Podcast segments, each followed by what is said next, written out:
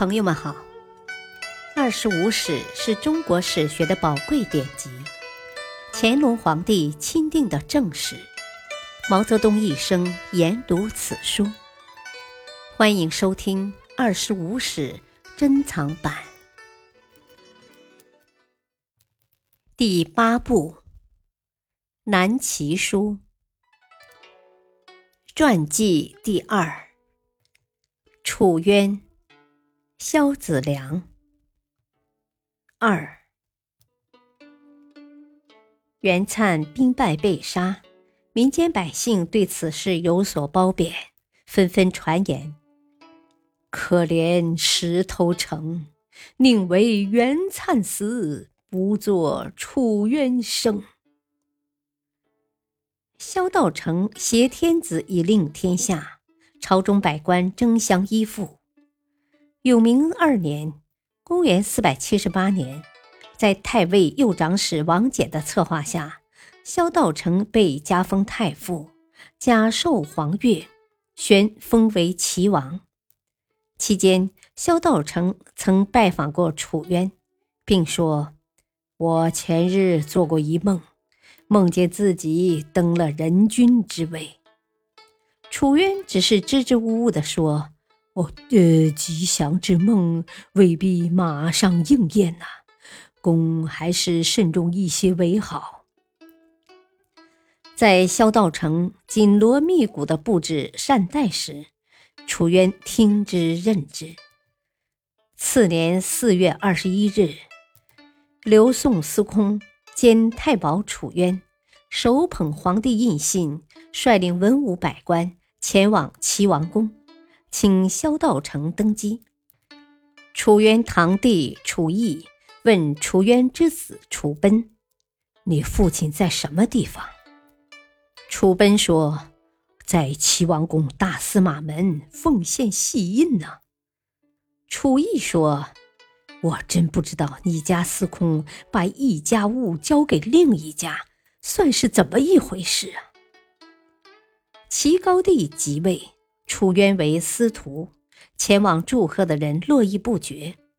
楚义叹息道：“唉，楚渊少年时代便已建立名声节操，怎么今天会不顾一切堕落到如此地步？假如他在担任吏部郎的时候死了，岂不是一个名士？”而今名誉品德全都亏损的人，可偏偏会长命百岁呀！楚渊于这件善待大事心情亦较复杂，所以他每次上朝总是用折扇遮掩面目。征虏公曹刘翔从他身边经过时说：“做出这种事情，当然羞于见人呐。”可用扇子遮掩，岂能遮得住呢？楚渊怒道：“哼，只有你这种寒士才出言不逊。”刘翔反唇相讥说：“我没有杀袁粲、刘炳，只能当寒士嘞。”一次，太子萧泽在玄圃宴请百官，楚渊与右卫帅。沈文季话不投机。沈文季生气地说：“呵呵，你自认为是忠臣，可我不知道你死以后在地下有何面目去见明帝。”建元四年（公元482年），楚渊郁闷而卒。楚奔因父亲不能忠于刘宋，受不了同僚的奚落。守丧三年后，脱下官服，让出爵位，退隐在楚渊墓旁，直到老死。萧子良出生公元四百六十年，卒年四百九十四年，字文英，武帝萧泽次子。自幼聪明敏悟，喜爱读书。萧泽侍宋为干县令时，与妻裴氏感情不睦，派人用船送其回京。已经启程，当时萧子良年纪幼小，见母亲被送走，站在庭前不高兴。萧泽问他：“你怎么不去读书呢？”萧子良答道：“娘都不知道哪儿去了，我还读什么书？”萧泽听他说出这样的话，非常诧异，立即派人将裴氏追回。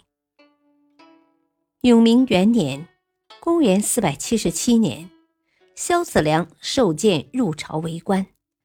是年冬，金乡都督沈攸之举兵反叛，威胁京师。萧子良主动请缨，助萧泽等人平定了叛乱。感谢收听，下期播讲三，敬请收听，再会。